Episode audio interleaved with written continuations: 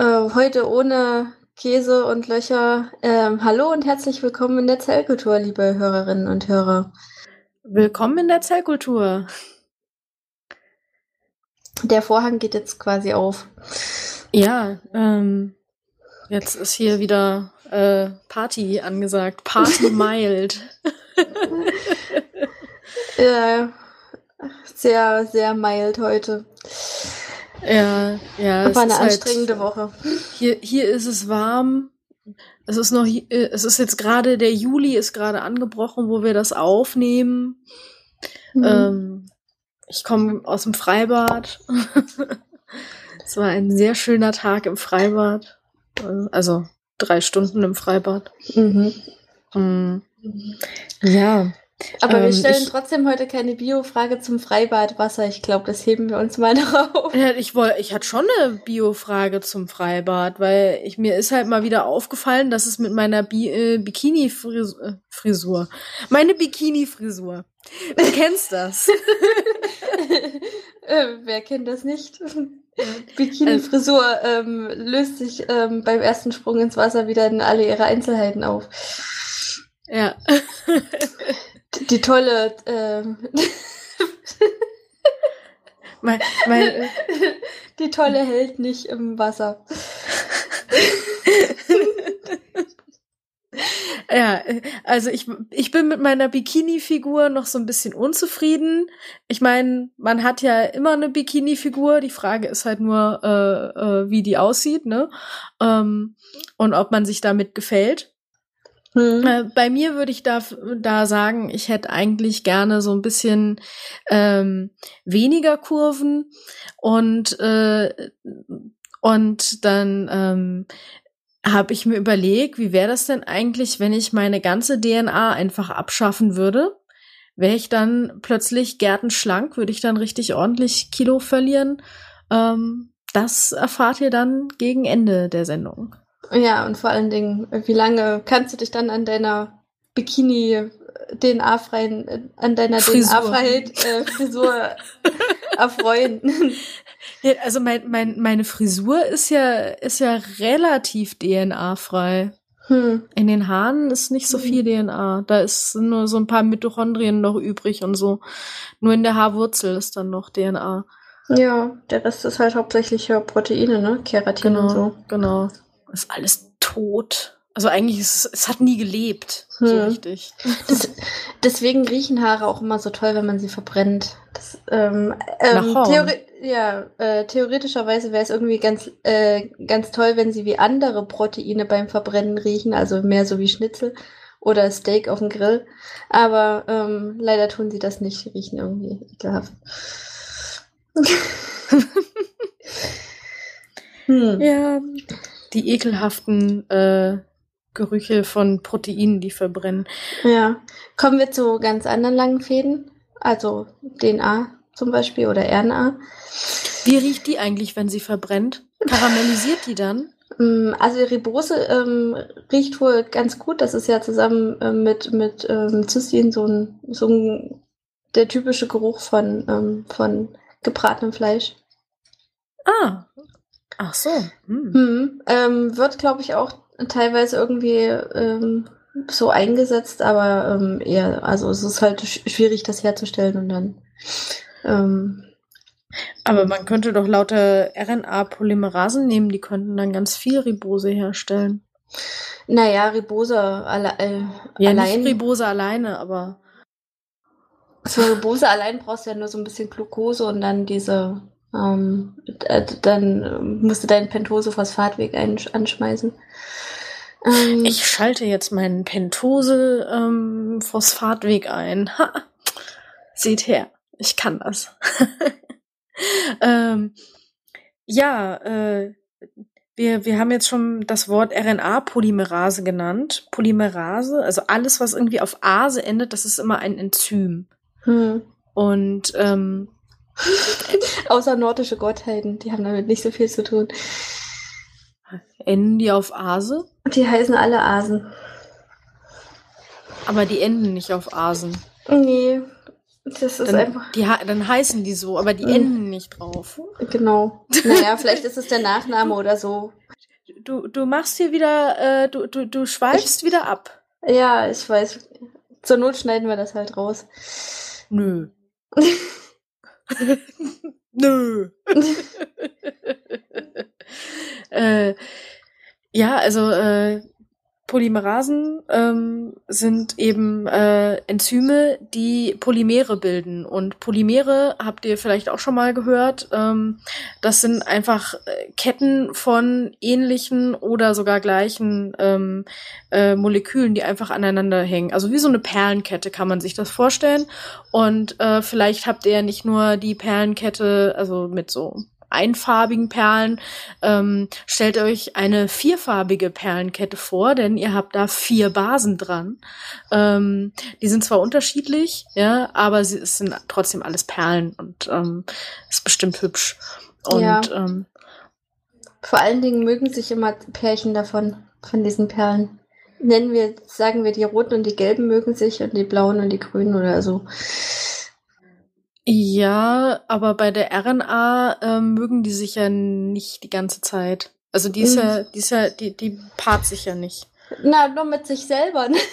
Ja, schon, also äh, natürlich, aber schon. sie, find, sie findet schon teilweise so, also so so an äh, Anknüpfpunkte, aber nicht nicht so wie die DNA, die halt wirklich so mehr so eine Struktur, die immer zu zweit ähm, ist.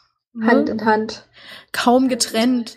Nur ein böser Mitspieler kann sie trennen äh, und noch andere, aber ähm, ne, äh, aber dieser böse Mitspieler, den haben wir schon angesprochen. Es ist die RNA-Polymerase. Die kann nämlich äh, diesen diese DNA-Doppelhelix auftrennen, weil die möchte nämlich an das Innere ran, an die Basen. Genau, damit die RNA mit mit einem DNA-Strang sozusagen paaren kann oder ähm, mehr oder weniger komplementär hergestellt wird. Ja, aber eigentlich macht gar nicht die RNA-Polymerase die DNA auf, sondern so eine Helikase und ähm, ja. Ich dachte, das wäre bei der DNA-Polymerase der Fall. Ich mh, mm, denke, bei der RNA-Polymerase ist es auch der Fall. Nee, der RNA-Polymerase-Proteinkomplex setzt sich an einen Promoter genannte DNA-Region. Die RNA-Polymerase entspiralisiert im Verlauf der Elongation die Doppelhelix und legt so jeweils ca. 10 bis 20 Basen der DNA zur Paarung frei. Okay, also der ganze Komplex. Also ist sozusagen ein Teil von der RNA-Polymerase so eine Art Helikase. Ja. Hätte ich jetzt, hätte ich jetzt so verstanden. Mhm. Ja, passt, passt ja auch irgendwie. Hm, okay. Guck gerade nochmal. Ja, aber das ist ja jetzt auch irgendwie ein bisschen verwirrend. Also eine Helikase heißt Helikase, weil sie die DNA-Doppelhelix ähm, auflöst. Weil das ist ja, das wäre ja für die Replikation dann relevant. Ja, stimmt. Na gut, dann machen wir noch mal eine extra Folge hätte ich, Replikation. Hätte ich, jetzt, hätte ich jetzt gesagt. Hm. Weil die Replikation ist ja dann doch relativ komplex. Hm. Na gut. Ähm, ja, die RNA-Polymerase ähm, trennt die beiden DNA-Stränge voneinander und ähm, macht dann komplementär zum ähm, ähm, nicht kodierenden Strang eine RNA. Ja, gut, das war dann die Sendung. Jetzt kommen wir zu dir. ähm, genau, und zwar einfach ähm, immer die, die äh, sozusagen die äh, passende Base äh, wird da dran geknüpft. Und bei der RNA gibt es halt einen Unterschied zur DNA, nämlich wir haben ähm, einen anderen Zucker, nicht die Desoxyribose, sondern die Ribose. Und ähm, statt äh, und eine Base ist auch noch anders. Und zwar statt ähm, das, dem Thymin haben wir das Uracil. Ja, äh, die beiden sehen sich auch ähm, relativ ähnlich. Also man könnte sie für Zwillinge halten, wenn das, äh, wenn das Thymin nicht noch so eine Methylgruppe hätte. Ich, ich bin nur gerade noch das mit der Helikase am Researchen. Mach nur.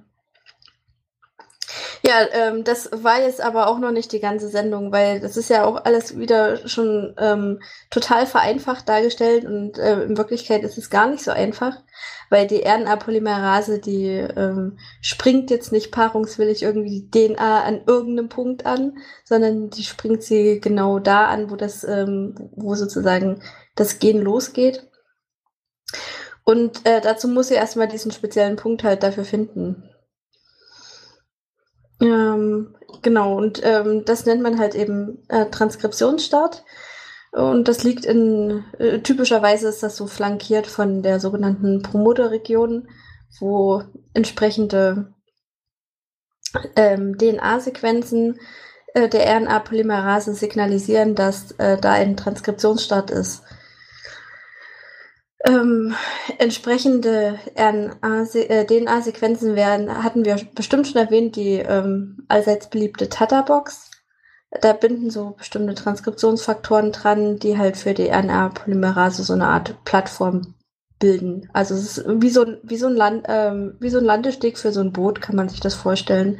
Ja, also ähm, die Transkriptionsfaktoren sind jetzt mehr oder weniger dieser Holzsteg, der da ins Meer ragt und ähm, die RNA-Polymerase kommen dann eben an wie so ein Kreuzfahrtschiff oder auch einfach nur so ein Rundfahrtschiff und dockt dann da halt an und kann dann eben sozusagen ähm, erstmal da sitzen und ähm, warten, bis sie das Signal zum, zum Loslegen kriegt für die Herstellung von der RNA. Genau, und da äh, gibt es dann übrigens noch einen, einen Verwandten der Tata-Box, die nennt sich Pripno-Box. Ähm, die äh, ist ein äh, bei den Prokaryoten, also bei den Bakterien zum Beispiel, die keinen Zellkern haben, die haben auch eine eine Art Tata-Box, die sind nah verwandt, aber äh, eben doch ein bisschen anders. Aber ähm, die haben eben auch äh, so eine Region, ähm, die auch von dem RNA-Polymerasen-Proteinkomplex, äh, also das ist immer so ein Komplex, da hängen noch viele andere Faktoren immer mit mit dran. Die haben dann einen äh, äh, bindendes Protein, was diese Tata-Box erkennt und da anbindet. Oder eben die Pripnobox. Ja, es gibt ja auch noch so andere Promoterelemente. Also da gibt es noch zum Beispiel ähm, diese GC-Box oder so ein CCAAT-Box oder so. Also es gibt halt nicht für jeden, es muss ja nicht für jeden Promoter zutreffen, dass da so eine Tata-Box ist. Es können halt eben auch noch andere Signale da sein. Mhm. Und ähm, bei den Prokaryoten ist es ganz einfach so, dass äh, wenn sich etwas an den Promotor bindet, dann erhöht sich einfach extrem die Wahrscheinlichkeit, dass da jetzt eine RNA-Polymerase andockt, um eben die äh, Transkription durchzuführen. Aber ähm, bei den ähm, Eukaryoten ist das noch ein bisschen anders. Ähm, da wird dann tatsächlich ähm, die äh, ähm, was war, war das. Ähm, da gibt es dann noch Tran Transkriptionsfaktoren. Gibt's die, die gibt es nicht bei Bakterien? Warum weiß naja, da gibt es halt diese, ähm, äh, gibt's ja diese Repressoren und ähm, mhm. die Aktivatoren, aber mhm. es sind eigentlich im Prinzip auch eine Art Transkriptionsfaktoren. Mhm. Nur dass das irgendwie auf einer viel brachialeren Ebene, denke ich mal, irgendwie reguliert ist. Bei den Broker äh, bei den Eukaryoten hat man wirklich irgendwie so ein bisschen mehr dieses Feintuning, dass wirklich relativ genau eingestellt wird, wie viel Transkript jetzt hergestellt wird. Mhm. Ja, also da, da braucht man dann eben noch ein bisschen mehr. Das ist alles mal wieder etwas komplexer, ist ja natürlich auch ein komplexeres Lebewesen. Ähm, ja, ja, genau. Also ich meine, die meisten Eukaryoten sind ja auch ähm, mehrzellige Organismen, wo die Zellen untereinander mit äh, kommunizieren und sich sozusagen gegenseitig erzählen, was sie jetzt auch brauchen. Mhm. Ja, äh, da kommuniziert, kommuniziert zum Beispiel unser Immunsystem einfach mit, äh, mit den Körperzellen und sagt so, hier schwimmen jetzt Bakterien rum, seid mal vorsichtig und solche Sachen. Ähm, mhm. Das wird dann mehr oder weniger alles als Signal in die Zelle weitergeleitet und hat dann eben auch teilweise Auswirkungen auf, welche Gene jetzt abgelesen werden. Mhm. Ja, und die äh, bei den Prokaryoten, das kann man eigentlich schnell schnell abhaken. Die haben nämlich, ähm, sobald sich die die RNA-Polymerase angedockt hat und synthetisiert, kommt da quasi ein Strang RNA raus. Ähm, die nimmt sich einfach die Bausteine, die so in der Gegend liegen, packt die eben immer so genau dran, wie sie dran passen an die DNA. Ähm, und dann wird äh, da äh, ein, ein RNA-Molekül raus, äh, draus und das wird dann sofort weiter verarbeitet mit der Translation. Da kommen wir später oder wann anders nochmal dazu, was das dann ist. Aber das geht äh, quasi ratzfatz und äh, das war's dann auch. Also die, äh, die Bakterien alles in einer es als sehr einfach. Genau. Alles in einem, das passiert auch alles an einem Ort, nämlich da direkt, wo die DNA ist quasi. Ähm, da setzen sich dann gleich äh, kleine Ribosomen dran und, und arbeiten da. Also das geht alles äh, sofort. Ähm, bei den Eukaryoten ist das etwas schwieriger. Ähm, da müsst ihr immer dran denken, die heißen ja Eukaryoten, weil sie einen Zellkern haben. Und äh, in diesem Zellkern ist eigentlich bis auf ein paar Proteine, die in den Zellkern dürfen, und äh, DNA ist da eigentlich nicht so viel. Also, ja, also es gibt halt äh, so ein Gerüst, auf, an dem die DNA aufgespannt ist. Ja, und also was ja auch so ein paar wenige Proteine sind. Da sind keine anderen Organellen, ähm, da sind keine, ähm, keine Ribosomen, keine, ähm, keine Einheiten, die irgendwas, äh, die, die da irgendwas bewerkstelligen, was, was da jetzt wichtig wäre für die Transkription oder für die, äh, für die Translation, Entschuldigung. Ja, na, ja. vor allen Dingen mhm. ist die äh, RNA, so wie sie von der DNA abgelesen wird, einfach noch nicht fertig. Also das mhm. ist, die ist unreif. Die ist mhm. einfach unreif. Die ist noch nicht erwachsen. nee, die muss noch einen Reifeprozess durchlaufen. Eine Reifeprüfung. Die Reifeprüfung. Jetzt im Zellkern. Für alle. Ja. Und äh, wie das so ist, wenn es um Reifeprüfungen geht, ähm, bekommt äh, die RNA erstmal so eine Mütze aufgesetzt. Das hat jetzt überhaupt nichts mit Reifeprüfung zu tun. Das heißt aber ein Cap. Ähm, und äh, das macht sie einfach so, dass sie, dass sie äh, ne, ähm, äh, an den an den Anfang des entstehenden RNA-Stranges schon während der ähm, während der äh, äh, Synthetisierung wird einfach ein Guanin, also eine Base, wird einfach falsch dran, äh, dran gesetzt. Ja, also, man sagt sozusagen Kopf an ja. Kopf irgendwie. Genau. Genau, wir haben euch ja schon mal erzählt, dass die Ribose so fünf Ecken hat. Das ist so ein, so ein, äh, so ein Fünfeck. Und äh, die werden durchnummeriert von eins bis fünf natürlich. Äh, hm. Die eine Ecke ist ein Sauerstoff, aber es ist nicht so ich habe ja auch nur gesagt, dass sie Ecken hm. hat. Hm. Nicht, dass sie. Stimmt, äh, der Hut hat auch manchmal drei Ecken. Äh, möchtest du schon wieder singen? schon wieder? Moment, meine Ribose ich, hat fünf Ecken. Ja. Fünf Ecken hat meine Ribose. Voll gut. Ähm, wir sollten ein ähm, Biochemie-Liederbuch schreiben. Irgendwann hm. mal. Können wir dann ganz pathetisch den PCR-Song singen? singen? Ja, genau, und Bad Project unbedingt. Ja, da, dazu, dazu können dann alle tanzen. Ähm, ja, also sie, sie bekommt quasi falsch rum ein Guanin angesetzt und äh, das ist auch noch äh, methyliert. Das äh, schützt quasi, das ist ja wie so ein Hut und das äh, schützt die DNA, äh, die, die RNA am einen Ende und am anderen Ende hat sie einen Schwanz. Nee, ähm, den bekommt sie angeheftet. Ja, den, den bekommt, Schwanz. Ja, ja schon. So, also wie, wie bei diesem wie bei diesem Kinderspiel, wo man irgendwie dem Esel den Schwanz anhängen muss oder so. Nur dass ähm, nur dass es immer nur, richtig man, am Ende ist und nicht. Ja, na, man, äh, man kriegt halt die Augen sozusagen dabei nicht verbunden, sondern es passt dann halt einfach. Genau. Das ist der der Polyar-Schwanz Ähm, und beides, ähm, äh, beide Strukturen, die Kappe und der Poly-A-Schwanz, also Poly-A-Schwanz Poly heißt ja deswegen, weil er halt aus Poly, äh, aus Adenin besteht, also auch einer DNA, DNA genau. oder RNA-Base. Also in dem Fall hat Poly-A einfach nichts mit Polyamorie zu tun. Wie kommst du denn da jetzt überhaupt drauf? Ich weiß es nicht. Ich wäre da nie drauf gekommen. Ich hätte jetzt gedacht, so ja, das ist halt, wenn man ganz lange Ah schreit. das kann schon auch mal passieren, vor allem wenn man schreiend im, Kreislauf, äh, schreiend im Kreis läuft.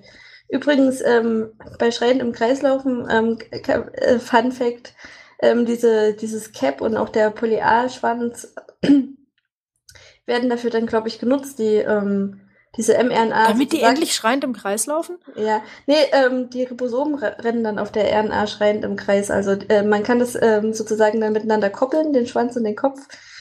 Ähm, wie wir wirklich leben und und dann ähm, ähm, und dann können halt die Ribosomen da drauf sozusagen im Kreis laufen und immer wieder von vorne anfangen, ähm, wenn sie das Pro also dann bei der Translation ähm, und ähm, immer wieder neues Protein machen. Also ähm, war das, was ich mal gelernt habe, dass das irgendwie ja. geht. Mhm. Ja, aber zuerst mal müssen die ja aus dem aus dem Zellkern raus und während äh, das die Mütze und der Schwanz beide ähm, beide dafür gut sind, dass die äh, RNA nicht so schnell abgebaut wird, ähm, um sie halt ein bisschen zu schützen, ähm, ist sie auch noch dafür gut, äh, dass sie halt äh, aus dem Zellkern raus kann. Ähm, das, wie das genau funktioniert, weiß man nicht so ganz genau. Ähm, Auf jeden Fall dürfen diese Splice-Proteine da nicht mehr draufsitzen, damit die aus dem Zellkern raus kann. Genau, ah, okay. und, und Splicing wäre jetzt ähm, der nächste Punkt, was auch noch passiert. Ich bin noch nicht fertig. Okay, mach. Ja, die, die, die, die äh, Mütze und der Polyarschwanz erhöhen auch beide die Translation später. Ja, das ist wichtig. Hm. So, jetzt kannst du ja mit deinen Spleißosomen kommen. Jetzt komme ich mit meinen Spleißosomen. Also ähm, Spleißen hat nichts, ähm, nicht direkt äh, was mit zum Beispiel sowas wie Spliss zu tun, obwohl es auch irgendwie ähm, mit Schneiden zu tun hat. Ähm, und zwar ist unser, sind unsere Gene ja nicht mehr oder weniger am Stück, sondern die sind teilweise eben unterbrochen von sogenannten nicht kodierenden Sequenzen, die auch Introns genannt werden. Und ähm, die muss man dann im fertigen, äh, in der fertigen mRNA rausgeschnitten haben. Ganz einfach, weil die, die RNA-Polymerase, wenn sie halt die DNA abliest, nicht unterscheiden kann zwischen, äh, zwischen den kodierenden und den nicht kodierenden Sequenzen. Und äh, diese nicht kodierenden Sequenzen werden halt meistens durch so eine typische Basenabfolge eingeleitet. Das sind nur zwei Basen, aber äh, zusammen mit den ähm, anderen zwei, äh, mit der anderen zwei Basensequenz am Ende ähm, können halt ähm, sogenannte Spliceosomen diese, äh, dieses, äh, diese nicht kodierende Sequenz erkennen und ähm, verbinden diese beiden, ähm, diese beiden Punkte miteinander und schneiden die dann halt raus, sodass halt eben diese nicht kodierende Sequenz in der fertigen mRNA dann fehlt. Mhm. Ja.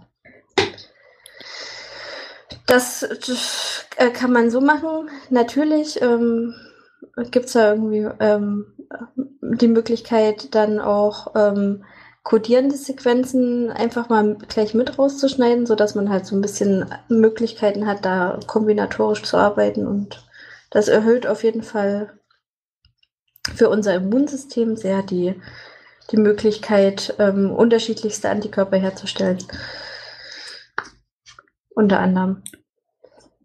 Ich dachte, die Antikörper sind durch die VDJ-Rekombinierung. Äh, ja. Ja, aber das sind ja irgendwie auch ähm, verschiedene Exons, ähm, die dann teilweise, mhm. glaube ich, irgendwie einfach ähm, aus der die DNA gehen, tatsächlich irgendwie ja, entfernt werden. Aber am Anfang hat man so eine Art, ähm, ähm, ähm na, am Anfang wird es irgendwie entschieden. Okay. Aber man hat ja auch ähm, von manchen Proteinen zum Beispiel unterschiedliche Varianten dann. Einfach dadurch, mhm. durch Kombinatorik. Ja, das ist auch ähm, eine, eine sehr wichtige, ähm, sehr wichtige Sache, dass eben ähm, die äh, Exons und Introns dafür sorgen, dass eben alternative Spleißprodukte entstehen. Ähm, da gibt es dann zum Beispiel Rezeptoren, die eigentlich auf der Zelloberfläche sitzen, ähm, die halt irgendwelche Signale empfangen können.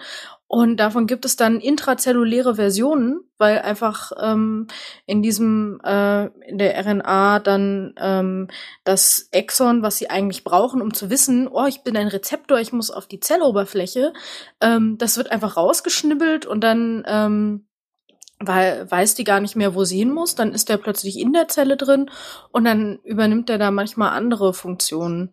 Oder ähm, ich weiß nicht, die Genomgruppe bei uns hatte irgendwie sogenannte Nack-Nack-Sequenzen untersucht. Das klingt jetzt irgendwie auf den ersten ähm, Augenblick relativ witzig, aber dann ähm, ist halt, was ich, dieses, ähm, das Protein einfach mal um eine Aminosäure länger oder kürzer. Das, ähm, macht manchmal schon einen Unterschied.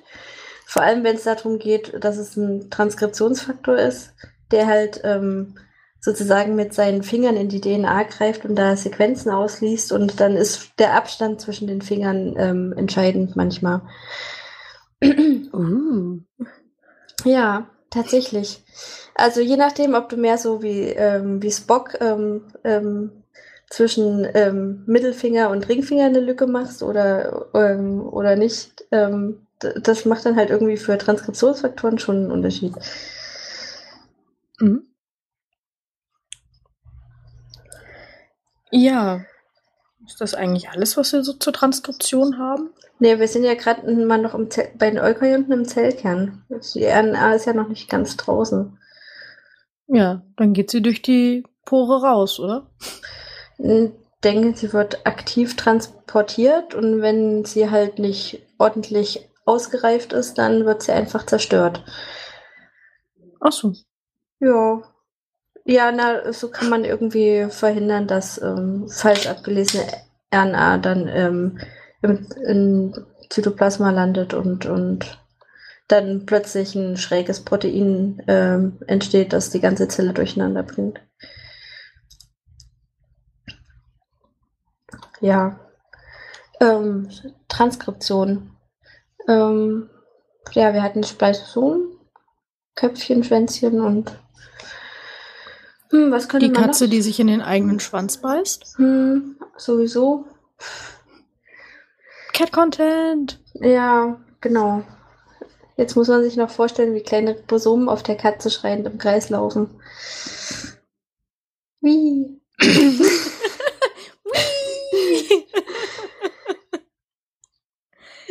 ähm, ich weiß nicht, ähm, mehr würde mir jetzt tatsächlich ähm, dazu großartig auch nicht mehr einfallen. Ähm, mhm. So ein, ja, genau, die gesammelte Menge aller ähm, Gene, also aller mRNA, die entsteht, also aller Gene, die abgelesen werden, nennt man in einer Zelle Transkriptom. Und das kann sich schon erheblich von Zelle zu Zelle unterscheiden. Und das ist eigentlich auch das, was äh, Wissenschaftler recht häufig angucken, weil man nicht immer die Möglichkeit hat, ähm, dieses, äh, die Übersetzung dann eben nachzuweisen. Ja, sei es einfach, weil, weil ähm, zu wenig Protein dann am Ende da ist, dass man, dass das unter der Detektionsgrenze mehr oder weniger durchrauscht und ähm, ähm, ganz einfach, weil die Methode der, des mRNA-Nachweises einfach viel einfacher für den Forscher als, als jetzt äh, Proteine. Denn man bräucht, braucht ja dann immer noch passende Antikörper für so einen Proteinnachweis und das ist halt nicht ganz so einfach. Mhm. Vielleicht noch ähm, ganz interessant, ähm, der, ähm, äh, äh der Nobelpreis 2006 ging an Roger D. Kronberg, der daran gearbeitet hat, nur falls sich jemand über den mal informieren möchte. Ähm, und ähm, so richtig, äh, ja, mit was, wollte ich jetzt sagen? Okay. Ähm, also ähm, äh, die, die RNA-Synthese, die können wir mittlerweile auch in vitro machen, also im, ähm, im Reagenzglas quasi, im Mini-Reagenzglas. Ähm, können wir das auch nachstellen. Also das braucht jetzt nicht unbedingt ähm, die, ähm, die Zelle dazu, beziehungsweise den Zellkern. Hm. Ja. Ja, ähm, das sieht man ja bei den Prokaryoten schon ganz gut eigentlich. Ja gut, aber die haben ja immer noch irgendwie so zelluläre Umgebung. Hm. Was weiß ich. Ähm, also äh, so, so diese, diese einzelnen Sachen, die kriegen wir alle schon ganz gut außerhalb von der Zelle hin. Ja. Ja. Dann wollen wir zur Auflösung von der Biofrage kommen. Hm. bevor, bevor sich die Bikini-Frisur auflöst, lösen Bevor sich meine Bikini-Frisur wieder auflöst. Ich hatte, ich hatte heute zwei geflochtene Zöpfe. Ich sehe damit zwar immer so ein bisschen aus wie Heidi, aber es ist zum Schwimmen halt einfach viel besser. Machst du dann so Schnecken? Nee, äh, also nicht, nicht seitlich. Ähm, Ach so. Sondern einfach so nach, nach hinten quasi. okay. Ähm, weil, ähm, ansonsten sieht das noch furchtbarer aus. Das sieht dann echt aus wie, äh, oder Prinzessin Leia. Ja. Das will ja keiner. Mhm. Keine Bemerkung zu Affenschaukeln jetzt machen. Das hat, das hatte ich auch mal probiert. Vor Jahren beschlossen, dass es blöd aussieht. Ähm, okay. Ja, also die Bikini-Frisur ohne, ähm, ohne DNA ähm, leider, leider äh, wäre ich dann nicht viel leichter. Aber ich wäre leichter. Ja, ne? um wahrscheinlich so 66 Gramm. Mm, das, das entspricht vielleicht umgerechnet ungefähr, ich schätze mal so 20 Zuckerwürfel. Hm. Ja, ist ja auch viel Zucker drin, ne? Mm, in der DNA, ja. ja. Also da muss ich wohl lieber weiter trainieren und schwimmen und äh, äh, arbeiten und so, bis ich doch meine Bikini-Figur optimieren kann für meine äh, Ansprüche. Hm. Ähm, vor allem, ich, vor allem ja. könntest du dich an deiner DNA-Freiheit oder an deiner DNA-Erleichterung nicht sehr lange erfreuen. Wieso nicht? Ich kann doch wohl ohne Gene leben. Also äh, bitte mal, hier die ganzen Bio, Öko, sonst was Menschen tun das doch auch. Die essen ja noch nicht mal Gene. Hm. also ohne die Gene, die aber in, deinen Zellen schon drin sind, könntest du, also da ist die Frage wurde auch schon mal bei XKCD gestellt, ähm, wie lange kann man ohne seine DNA leben und ähm, man es kann natürlich schwierig getestet werden, denn es ist ähm, bisher noch kein Weg gefunden, die DNA aus, äh, aus Körperzellen zu entfernen, ohne gleich den ganzen Körper dabei ähm, zu ähm, eliminieren. Und ähm, deswegen kann man das irgendwie nur vermuten. Und zwar gibt es ähm, bestimmte Gifte, vor allem aus dem Knollenblätterpilz, die halt eben die RNA-Polymerase, über die wir heute schon relativ viel erzählt haben, ähm, hemmen und ähm, da kann man dann so ungefähr ableiten, wie lange ein Mensch ohne seine Gene leben kann. Und ähm, das ist wohl so maximal drei bis vier Tage, also eher weniger. Als erstes würde dann nämlich ähm, die Leber aussteigen, weil in der Leber relativ viel ähm, Transkription stattfindet. Die Leber ist halt ein sehr unser wichtigstes Entgiftungsorgan und äh, dafür braucht sie halt viele verschiedene Proteine. Und ähm, genau, falls ihr nach Neujahr mal wieder Detox macht, ähm, das ist ähm, eigentlich relativer Unsinn. Das macht eure Leber schon sehr gut, ohne dass ihr da irgendwie tagelang nur Wasser trinkt. Und ähm, du musst doch Smoothies trinken. Und äh, aber da sind doch auch schon wieder Gene drin, oder? Ein, ein Tee oder äh, was weiß ich. Und du musst vor allen Dingen viel Geld zahlen an irgendwelche Leute. Genau. Ähm, ja. Denk dran, immer viel Geld zahlen, weil was viel kostet, das wirkt auch gut. Deswegen, je mehr Geld ihr uns gebt, desto besser wird unser Podcast. genau, dann können wir uns. Hint, Hint. ja.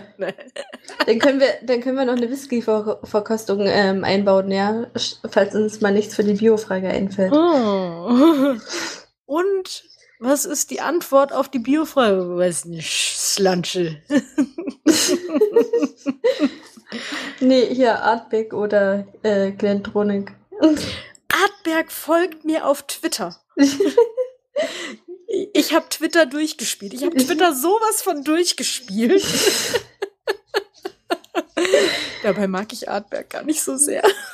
Das solltest du, dann sollten wir hoffen, dass sie diesen Post Podcast nicht hören oder äh, dass sie ähm, entscheiden, dir irgendwelche Proben aus super Jahrgängen zu schicken. Dann, damit das hat Meinung damit gar nichts zu tun. Artberg ist halt super rauchig und ich mag halt eher so Sherry-lastige Whiskys. Hm. Das ist halt nicht Artberg. Ich meine, so ein rauchiger ist auch ganz lecker ab und an mal, aber halt, wenn ich, wenn ich jetzt mir einen Whisky eingieße zum Genießen, dann nehme ich halt äh, äh, keinen, der, der äh, Rauch hat. Hm. Und das ist jetzt übrigens der Kulturteil von der Zellkultur. Ja, oh, wir können noch viel mehr über äh, Kultur reden. Was hältst du zum Beispiel zur psychosozialen Komponente im Spätwerk von Franz Kafka? Ja, genau.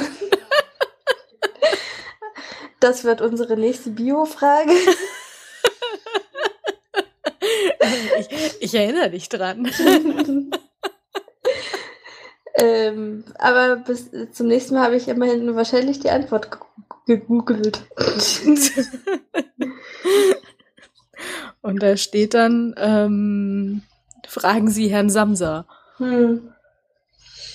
Ja, wenn er mal wieder wach wird, frage ich ja. ihn mal. Vielleicht brummt er dann nur lustig und fliegt zum Fenster raus.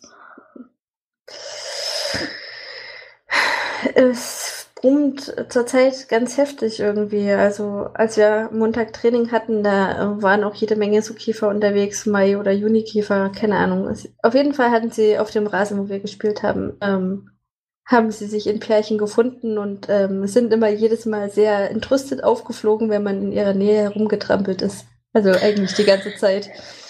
Du kannst doch nicht die armen, liebenden Käferpärchen stören. Hm, doch schon, also ich meine, die zwei Stunden in der Woche, das könnte ich schon mal ab, oder? Also, ich möchte bei du, Käfern du, du bist einfach nicht hier ähm, so öko und so drauf, ne? Du musst da viel mehr mit der Natur gehen. Wenn man es nicht frittieren kann, ich, ist es nicht gut. Das ist wieder eine sehr schöne schottische Weisheit. Die machen das so auch mit Snickers, oder? Ja, ja, ja, ja. Also das ist gar nicht, also da musst du schon, du musst deinen Snickers-Riegel schon hinbringen, damit die das für dich äh, ähm, äh, frittieren. Hm. Das machen die sonst nicht. Und äh, also war zumindest so, als ich da war. Außerdem, die ganz schlimmen Dinge gibt's vor allen Dingen in Glasgow. Okay, na gut. Ja. Habt ihr wieder mehr gelernt, als ihr gehofft habt, ne? ähm, über schottische Kultur können wir ja auch mal einen Podcast machen. Allerdings ähm, warten wir jetzt noch ab, wie, wie das, äh, wie, wie, wie sich Großbritannien jetzt weiterentwickelt bis dahin. Ja, dann äh, danken wir euch für eure Aufmerksamkeit, bitten euch weiterhin um äh, ähm, äh, Aufmerksamkeiten. Aufmerksamkeiten. Ich wollte jetzt Rezensionen bei iTunes sagen, aber das ist auch eine Aufmerksamkeit, da hast du ja. recht. Ja. Ähm, und ähm, äh, ihr könnt euch äh, uns auch sonst weiterempfehlen. Installiert unseren Podcast bei eurer Mama auf dem iPhone und äh, bei eurem Vater auf dem iPod und ähm, bei euren Cousinen auf dem iPad und äh, was weiß Irgendwas ich. Irgendwas nicht mit Apple könnte man vielleicht nochmal vorschlagen. Ja, ja, da, da geht's halt irgendwie am einfachsten, ne? Hm. So zum Hören. Ähm, und auf den Podcatchern der Android- und Windows-Geräte ähm, eurer sonstigen Verwandtschaft. Ähm, behaltet uns gewogen. Sagt man das so? Es bleibt uns gewogen. Bleibt uns gewogen. Ähm, vor allen Dingen mit 66 Gramm DNA. Bleibt uns gewogen. Behaltet eure Gene immer schön bei euch. Die sind wichtig. Verschenkt sie nicht zu sehr. Sonst habt ihr. so, sonst habt ihr zwei kleine Fröschlein, so wie Möpern. genau, wann tauscht man schon mal Gene aus? Ja, das hm. kann teuer werden, ne? Hm. Dann, Kostet Zeit und Geld.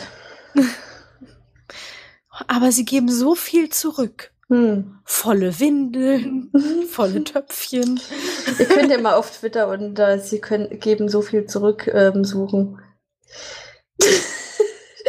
Falls ihr überlegt, Eltern zu werden. Oder auch nicht. Oder schon Ist das ein Hashtag? Ähm, manchmal ist es ein Hashtag und manchmal ist es einfach nur ein, ein Satz, der in den Tweets vorkommt. Ja. Von Eltern. Aber ich glaube auch von Haustierbesitzern. Vor allem von Katzenbesitzern. ja, da, da, wünscht man sich oft, sie würden nichts zurückgeben, ne? Genau. Ja, aber ähm, wir freuen uns, von euch zu hören. Also gebt uns ein bisschen was zurück. Ähm, eure Meinung zum Beispiel. Und äh, ja. Sagt uns eure Meinung. Genau. Und ähm, wir wünschen viel Spaß gehabt zu haben, wie immer. Tschüss. Tschüss.